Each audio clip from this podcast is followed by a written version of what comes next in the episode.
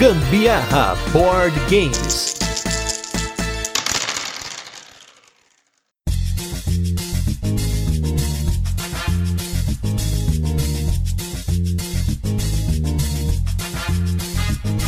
Fala galera, beleza? Aqui é o Gustavo Lopes. Eu sou a Carol Guzmão e esse é mais um episódio do Gambiarra Board Games, o seu podcast sobre jogos de tabuleiro que faz parte da família de podcasts Papo de Louco. E nesse 49 episódio de resenhas, quem vai ver mesa é a versão para dois jogadores do aclamado Caverna de Uwe Rosenberg. O jogo Caverna Cave versus Cave, mas como o brasileiro adora dar um apelido, esse também é conhecido como como caverninha.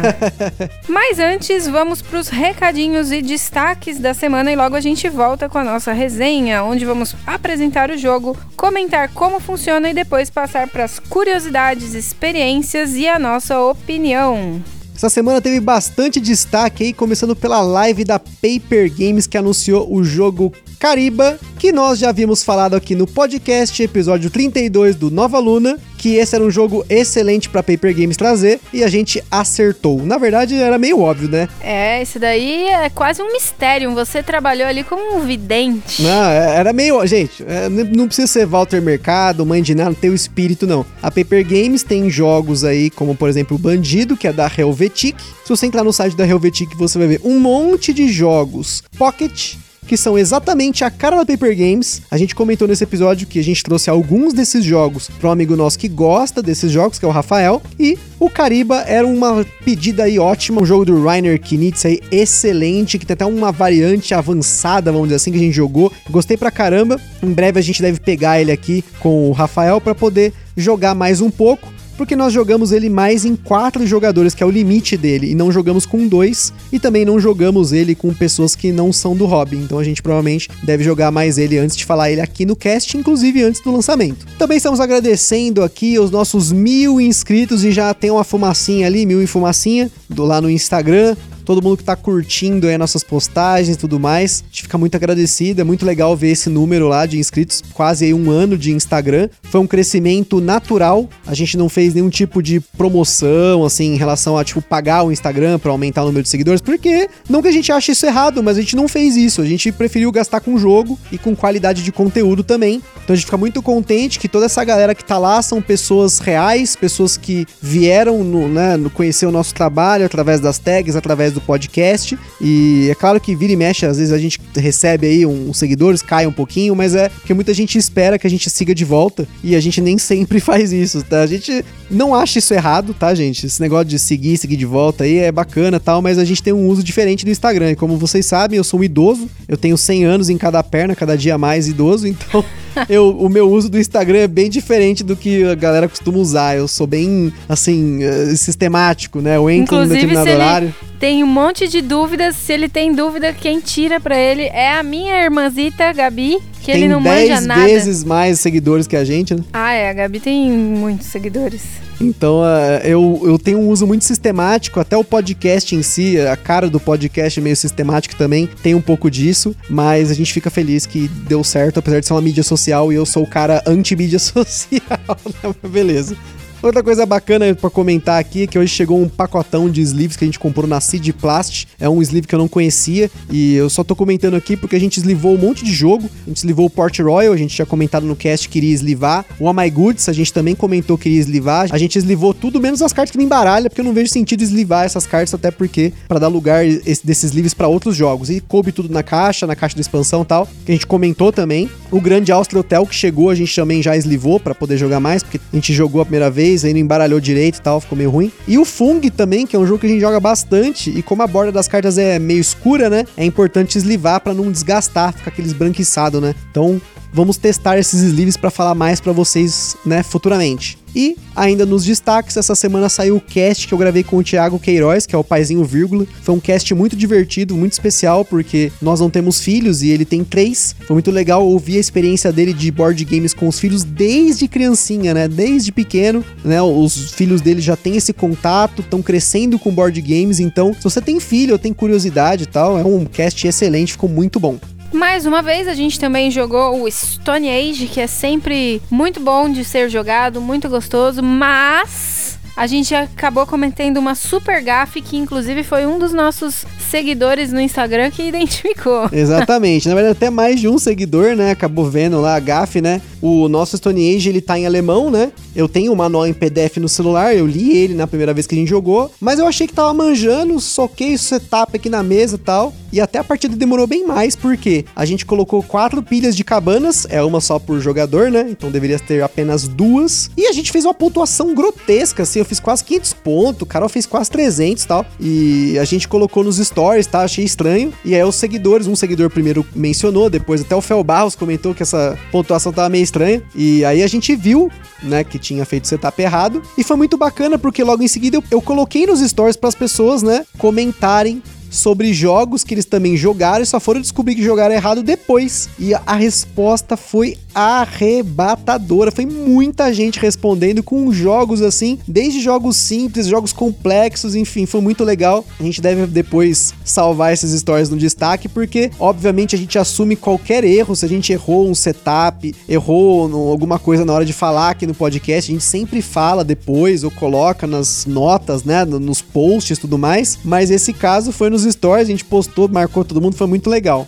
E o outro destaque da semana foi o Blood Rage, né? Pois é, minha gente. O fatídico Blood Rage que não via a mesa há muito tempo. Dois anos, no caso, né? Dois anos que sempre gerou muitos argumentos negativos aqui quando via a mesa, na época, quando a gente tava jogando com os amigos. Mas dessa vez a gente jogou e a gente ficou surpreendido pro bom, né? A gente Sim. ficou contente até. Porque a gente percebeu que a gente tá evoluindo enquanto jogadores. A gente percebe que a complexidade dele é muito baixa perto dos jogos que a gente tem jogado atualmente. E eu acho que realmente foi uma partida interessante. A gente conseguiu enxergar o jogo de uma outra forma. Eu acho que a gente ainda tinha pouca maturidade Sim. na época que a gente adquiriu o Blood Rage, então não tinha ainda aquela visão de jogo, enfim. E eu acho que agora a gente se surpreendeu diferente agora. Sim, inclusive no próximo cast, né, que é o cast sobre o Agra, que vai ser o cast especial de 50 jogos que a gente já fez aqui no Gambiarra, a gente deve falar exatamente sobre isso, sobre essa questão de evolução como jogadores, né, e maturidade, né, de regras, de entender os jogos e tudo mais. Então a gente não vai entrar em tanto detalhe, mas a questão é que o Blood Rage eu achei que tava perigando de ser vendido, de sair da coleção, e por hora ele fica. Pra infelicidade dos amigos. Exatamente. Mas para nossa felicidade também, vamos falar de um jogo que chegou há pouco tempo na nossa coleção e com certeza viu pelo menos umas 10 vezes mais mesa do que o Blood Rage, que foi o Caverna Cave vs Cave.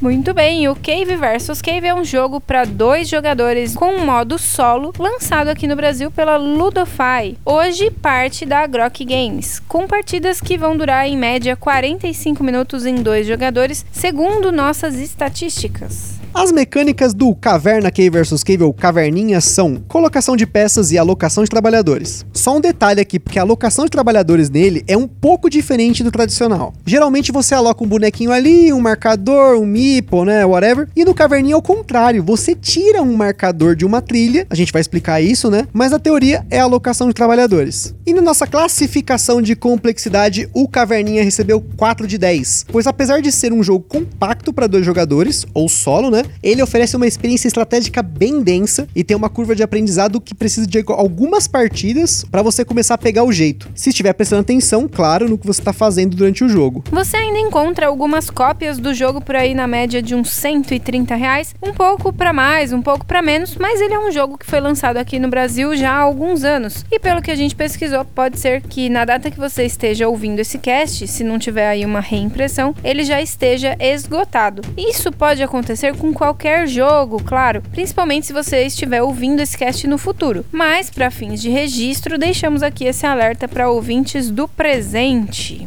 No Cave vs Cave, os jogadores controlam seus anões imaginários que estão ao pé de uma montanha escavando uma caverna. Nessa escavação, eles vão abrindo espaço no interior dessa caverna, construindo cômodos enquanto coletam e consomem diferentes recursos. O foco do jogo é esse: construir a melhor caverna. De uma forma bem abstrata, né? Afinal, além da arte do tabuleiro ser uma caverna, as peças do jogo que representam os cômodos possuem apenas um título, um custo e um efeito. Não tem ali o desenho do que é cada cômodo para você realmente sentir que tá fazendo uma casinha ali, né? São só tiles mesmo. O jogo se passa numa sequência de oito rodadas que são marcadas em uma trilha com peças de ação. O jogo começa com quatro peças de ação fixas reveladas, além da primeira peça variável, e em todo turno uma peça nova é revelada. Nos primeiros três turnos, os jogadores podem escolher alternadamente duas dessas peças, que são ações que seus trabalhadores imaginários executam. Como Gusta já falou, é como se você estivesse colocando um trabalhador para executar a ação, mas ao invés de colocar um meeple na peça, você tira essa peça da trilha representando que você utilizou ela naquela rodada. E nem você e nem o seu oponente poderão utilizá-la naquela rodada novamente. Depois de três rodadas, os jogadores podem escolher três peças de ação e a última rodada, quatro peças de ação. Se você fez a conta aí, o jogo possui 12 peças de ação diferentes que podem conter diferentes coisas a serem executadas na sua caverna. Cada jogador tem a sua caverna, que é composta por 11 salas. No começo do jogo tem uma dessas salas que ela tá vazia e uma outra que tem um cômodo fixo que você pode usar para ganhar os recursos estão marcados nela. As outras nove salas são peças de cômodos que são viradas para baixo. O verso dos cômodos representa ali a área da caverna que ainda não foi escavada, né? Tem um tipo um escombrinho ali, umas pedras e tal. E quando você escava a caverna usando ações que estão disponíveis em algumas dessas peças de ação, você tira essa peça virada para baixo da sua caverna, vira ela para cima e coloca numa reserva comum. A partir daquele momento, qualquer um dos jogadores pode construir aquele cômodo e você abre espaço na sua caverna para construir ali. Ou seja, se cada jogador possui nove dessas peças viradas para baixo no tabuleiro, significa que você tem 18 cômodos diferentes que eventualmente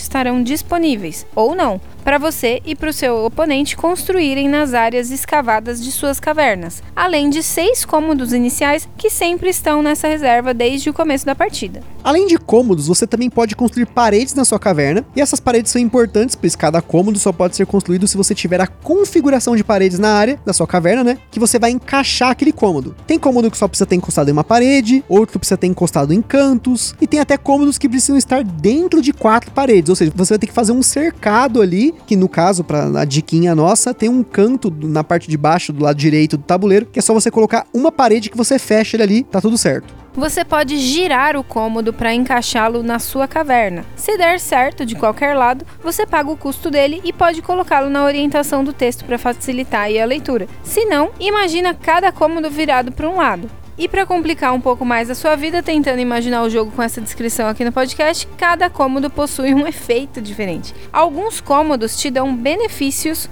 quando você usa uma determinada ação ou de acordo com uma condição, enquanto que a maioria dos cômodos você precisa ativar usando aí uma ação da trilha que faça isso. Para a gente não se alongar muito aqui na explicação, até porque, em resumo, o jogo é só isso, você escava, constrói, coleta e gasta seis tipos diferentes de recurso, usando as ações da trilha e os efeitos do seu cômodo. No fim do jogo, os jogadores somam os pontos concedidos por cada cômodo, mais a quantidade de ouro que vai ter no finalzinho do jogo, e aí, quem tiver mais pontos, ganha, claro. E antes da gente continuar, queria comentar sobre os nossos parceiros. Em primeiro lugar é Acessórios BG, que é uma empresa de impressão 3D. Eles têm tem componentes 3D para os seus board games, overlay de acrílico, eles têm playmats, eles têm um monte de coisa bacana, moedas genéricas, aqueles porta-componentes com tampa, inclusive, né, para você usar. A gente até colocou algumas fotos aqui, né, no nosso Instagram. E se você tiver interesse aí, entra lá no site deles www.acessoriosbg.com.br que você vai ver que tem um monte de jogo bacana que você provavelmente tem na sua coleção que pode ter um incremento desses componentes deles. E o nosso evento parceiro é que é o Board Game São Paulo, que teve aí sua primeira edição online que foi um sucesso sucesso, cheio de live bacana. E eles já anunciaram que no dia 1 de agosto, bem pertinho aí do aniversário do Gambiarra Board Games, vai ter uma segunda edição que provavelmente vai ser bem maior. Então acompanhe eles nas redes sociais aí, Board Game São Paulo, para vocês ficarem ligados aí no que vai acontecer aí nos próximos meses.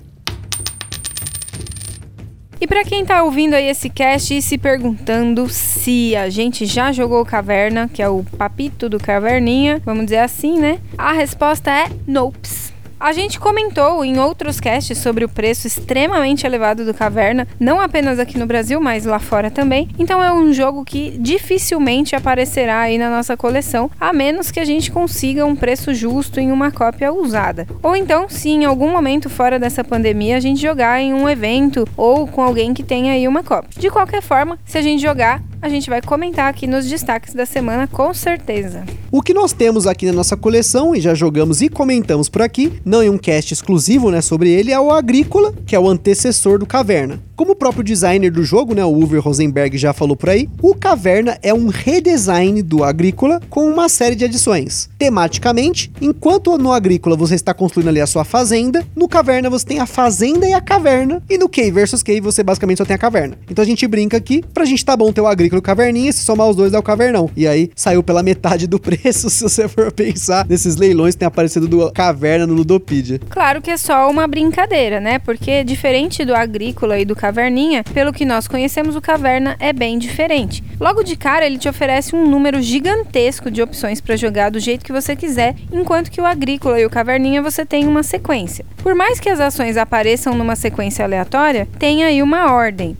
Você sabe o que pode acontecer no futuro e se planeja para isso. Já no Caverna tá tudo ali, você que se vire para começar e para terminar o jogo. Mas pensando nessas restrições, tem uma parada bem agressiva do Caverninha, por isso até que o jogo se chama Cave vs Cave, não Tiny Caverninha ou Caverninha Feliz, que é o fato de que é um contra o outro. Então você nessa corrida para construir a melhor caverna, você tem que ficar muito esperto no que o seu oponente está fazendo, porque muitas vezes vale muito mais a pena você deixar de construir um cômodo que vai te beneficiar e te dar ponto, para escolher uma ação que é certeza que o seu oponente estava esperando e fazer com que ele deixe de pontuar mais do que você. É um take that aí na sua cara indireto que acontece o tempo todo que fica por trás para você ficar remoendo aí na sua alma que queria aquela maldita ação, mas seu oponente foi lá e pegou. Só não pode, né, transparecer, né, que a sua estratégia foi pro saco, tem que ficar firme ali, né, não pode mostrar. Você tá na caverna, homem das cavernas, não pode mostrar, né? Isso pra gente aqui gera um fator de rejogabilidade altíssimo, de querer jogar de novo, de novo, de novo na busca da caverna perfeita, somado à variação do setup que acontece tanto na ordem como os cômodos vão ficando disponíveis para compra, como na ordem em que as ações vão aparecendo. Apesar do apelido de caverninha aí, caixa pequena e tal, ele é um jogo muito maior do que ele aparenta ser. E como a gente comentou lá no começo do cast, ele também pode ser jogado solo. A Carol não curte jogar solo, mas eu gosto, principalmente nos dias que ela tá cansada, que não quer jogar e tal, ou ela tá fazendo alguma coisa, tipo um curso, sei lá. Eu tô aqui de bobeira, ou até na hora do almoço aqui durante essa pandemia, eu tenho jogado bastante solo. E eu joguei tanto o Agrícola quanto o Caverninha solo, bem mais vezes o Caverninha do que o Agrícola. Acho que o Agrícola eu joguei três partidas partidas solo, Caverninha foram quase 10, e ambos aí são jogos extremamente apertados. No caso do Caverninha especialmente, eu sempre sinto que falta um turno para ficar tudo perfeito. Até o momento desse cast, eu ainda não consegui bater os 60 pontos jogando solo, que é a pontuação top ali que o UV sugere no manual. Cheguei bem perto disso, na maior parte das vezes não, e mesmo que eu consiga chegar, né, nessas 60, eu não vou desistir de jogar ele, porque ele é um puzzle na medida que eu gostei bastante, e, pô, 20, 30 minutinhos aí queimando os neurônios, tentando ver aí a melhor forma de chegar nos 60 60 pontos e tal, então eu gostei bastante. Da mesma forma como eu gostei do Friday, né? Esse desafio para mim é bem bacana, eu gosto de ser desafiado. Então, como jogo solo, ele está extremamente aprovado. E falando em variante, o Caverninha possui uma expansão que não foi lançada aqui no Brasil, chamada Era 2 The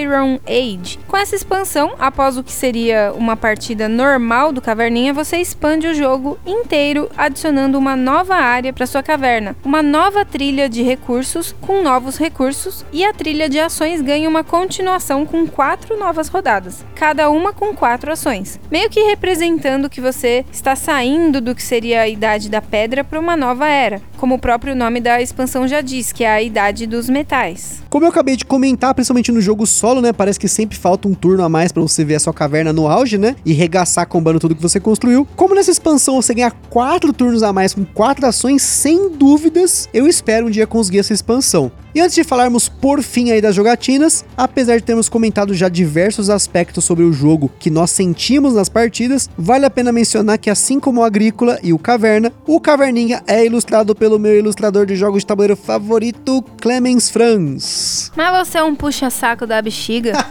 Pô, meu, os jogos eu gosto muito. Eu gosto pra caramba. Eu achava a arte dele feia pra caramba, hoje eu acho ela sensacional. Eu não sei o que aconteceu. Mas enfim, aí sobre o Caverninha, minha gente, é o seguinte, eu a princípio, a primeira impressão que eu tive, assim, do Caverninha foi péssima. Eu achei ele boring demais. Mas, na realidade, é como o Gusta falou antes, né? Tem que prestar atenção no que tá fazendo para você conseguir combinar as ações. Não adianta simplesmente você só ficar comprando cômodos, né? Você também tem que prestar atenção e ver se aquela ação futura daquele cômodo vai prestar para você, se vai te ajudar em alguma coisa. Você vai combar também com alguma outra que você já tem, né, e tal. Exato. Então eu acho que a princípio eu tinha pegado mal com esse jogo, mas assim que eu comecei a perceber o jogo, né, as estratégias que dá para ter dentro desse jogo, eu acho que eu fui aceitando ele melhor, engolindo ele melhor.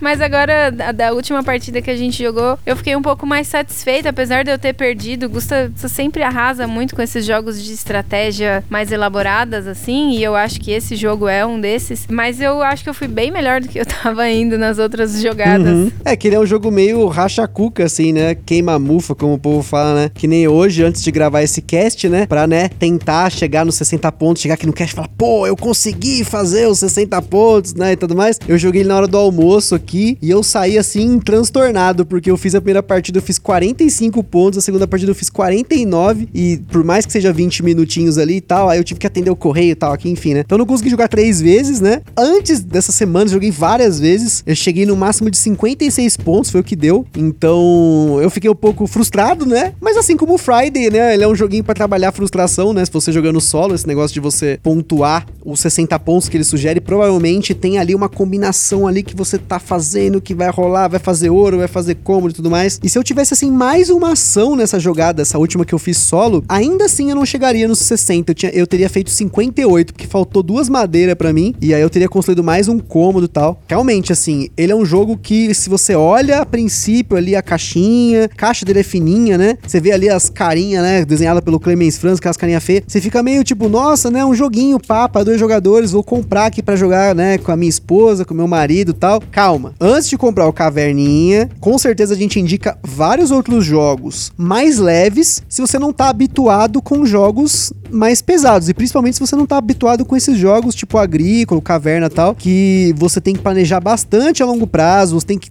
pouco recurso, é bem apertado o jogo, né? Pra não acontecer o que aconteceu com a Carol nessas primeiras partidas, né? De você ficar um pouquinho frustrado, que você tá meio perdido ali. Você vê aquele monte de cômodo, aquele monte de opção de ação, você fica tipo, meu, o que, que eu faço? Imaginando como é que é o caverna, né? A gente nunca jogou, né? Mas eu sei que o caverna, quando você chega assim, sabe aqueles tiles, né, que tem ali disponíveis, ali, tipo os cômodos e tal. Imagina tem uma cacetada, assim, tem uma árvore de tiles, você fica tipo, eita, pega, o que, que eu faço? Que, como é que eu começo? Porque o agrícola você já fica meio assim, né? Você chega no agrícola, né? Você tipo, o que, é, que eu vou fazer, né? Você tem muitas ações para fazer, tudo na mesa e realmente é bem complexo. Fica meio perdido ali, né? Mas o Caverninha ele é mais simples que o agrícola, eu acho, né? Mas ele é um jogo para dois jogadores aí um pouquinho pesado. Então a gente recomenda o Caverninha. Se você já jogou, obviamente, o agrícola ou o Caverna, provavelmente você vai curtir, né? Se você curtir um deles, é uma boa pedida. Ele não tem tanto setup, né? Então a gente joga aqui no sofá, por exemplo. Onde a gente jogou no sofá e rodou bem, né? Porque você só precisa do espaço ali para colocar a trilha, as duas cavernas. Então ele não exige tanto espaço assim. É claro que não dá pra você jogar, por exemplo, sei lá, tipo, no colo. não dá, né? É, aí não dá. Não é aquele jogo igual um Lhama, por exemplo, sim, que sim. você faz mais simples o setup. Mas ainda assim dá para jogar, foi tranquilo. Apesar das gatas querendo atravessar o tabuleiro, tudo, deu para manobrar bem. Para jogar no sofá assim e tal, numa superfície que não é tão plana assim, tão regular, a minha única crítica é que como o tabuleiro ele tem uma dobra, então ele fica meio arqueado, não tem o que fazer, não tem jeito. Já aconteceu o problema da gente estar tá jogando na cama, eu esbarrar e a trilha de recurso ir pro saco. Então, nesse ponto é mais para você ficar esperto se você for jogar numa superfície que não é plana. É, mas é por isso que é board game, não é bad game. Mas board game, game, é o tabuleiro, tem o tabuleiro. Não, ok, mas aí você tá. Pode... Acho, que você, que, acho que você quis dizer jogo de mesa, não jogo de cama. Ah, é, pode ser, minha gente. Pronto. Porque board game é tabuleiro, sorry, né? Sorry, tabuleiro. Foi, foi um equívoco no meu inglês. E comentando o que a gente falou no último cast sobre esses jogos que você consegue jogar via videoconferência, você consegue jogar o Caverninha via videoconferência videoconferência porque não tem nada secreto, tá tudo na mesa. Então, talvez você tá querendo jogar com seu namorado, namorada aí que tá separado por conta do Covid, né? Tem muita gente aí que tá praticando esse isolamento social realmente, né? Ou até mesmo pra você jogar à distância com um amigo seu, amiga sua, enfim, né? Você consegue jogar ele via videoconferência, dá para colocar tudo na câmera, assim, bem nítido. É, eu não sei se eu acho que combina muito com conferência para jogar, porque às vezes é interessante você visualizar bem o tabuleiro do seu amigo para somar quanto que tá dando, pontuação de cômodos do amiguinho, o que ele consegue fazer de combo e tudo mais, que é aquilo que você falou também, né? Sobre a gente conseguir dar um take that no amigo. Uhum. Então, a não ser que você tenha uma câmera que pegue bem, assim, uhum. não, não sei se todo mundo tem um tripézinho, alguma coisa, mas que pegue e dê pra realmente visualizar bem os dois tabuleiros, né? Sim, sim. É, porque a gente, quando vai falar de conferência, todo mundo pensa assim, ah, vou colocar um tabuleiro de um lado, um do outro. Não. Você consegue colocar os tabuleiros um do lado do outro, o seu e da outra pessoa, E deixar num ângulo ali que é como se você estivesse vendo os dois tabuleiros, né? Ele vai ver os dois tabuleiros na mesma orientação. Quando é eu e a Carol que tá jogando aqui o oponente, né? O, os tabuleiros ficam invertidos, né? Mas nesse caso especificamente, eles vão ficar, né, na orientação como se tivesse os dois juntos. Mas eu acho que dá sim. Eu acho que é lógico, você precisa ter uma câmerazinha meio nítida ali, um upload legalzinho para chegar, ficar bem visível, né? Hoje em dia não é tão difícil, até 4G às vezes consegue fazer uma transmissão boa assim, né? Mas só para, né, finalizar nossa conclusão aí sobre a complexidade do Caverninha, realmente você precisa jogar várias vezes esse jogo para você realmente pegar o esquema dele. Eu mesmo tendo muitas partidas de Caverninha, eu ainda não consegui achar o caminho das pedras, literalmente, figurativamente, né, para conseguir chegar nesses 60 pontos e pontuar bastante. Então, é um jogo que você precisa jogar várias vezes para poder aprender melhor o jogo, além do fato de que a gente não recomenda ele para uma galera que tá começando no hobby. Então, melhor você jogar com pessoas que estão mais ou menos aí no mesmo nível de jogo do que você. E é isso aí, minha gente. A gente fica por aqui com mais um episódio do Gambiarra Board Games. Lá no site do Papo de Louco você encontra vários links para você conhecer mais sobre o jogo e principalmente a opinião de outros criadores de conteúdo sobre este mesmo jogo. Lá no Instagram também vocês vão ver as fotos de uma das nossas partidas aí do Cave versus Cave. E como sempre, se você jogou ou comprou um jogo que a gente falou aqui no podcast, ou se você quiser sugerir algum jogo pra gente dar uma conferida, manda uma mensagem no Instagram ou no e-mail no contato ou se você não quiser mandar pra gente, manda pra editora lá, ó, Gambiarra Board Games indicou esse jogo, gostei, comprei, ó. Pra gente também é só sucesso você reconhecer o nosso trabalho aí de qualquer forma. E pra quem aí tem uma loja, editora, alguma coisa relacionada a jogos de tabuleiro, manda aí uma mensagem pra gente nesses contatos já citados aí anteriormente. Compartilhe esse podcast com a galera no Facebook, no WhatsApp, é isso aí. Espero que vocês tenham curtido. Um forte abraço e até a próxima. Falou, beijos, tchau.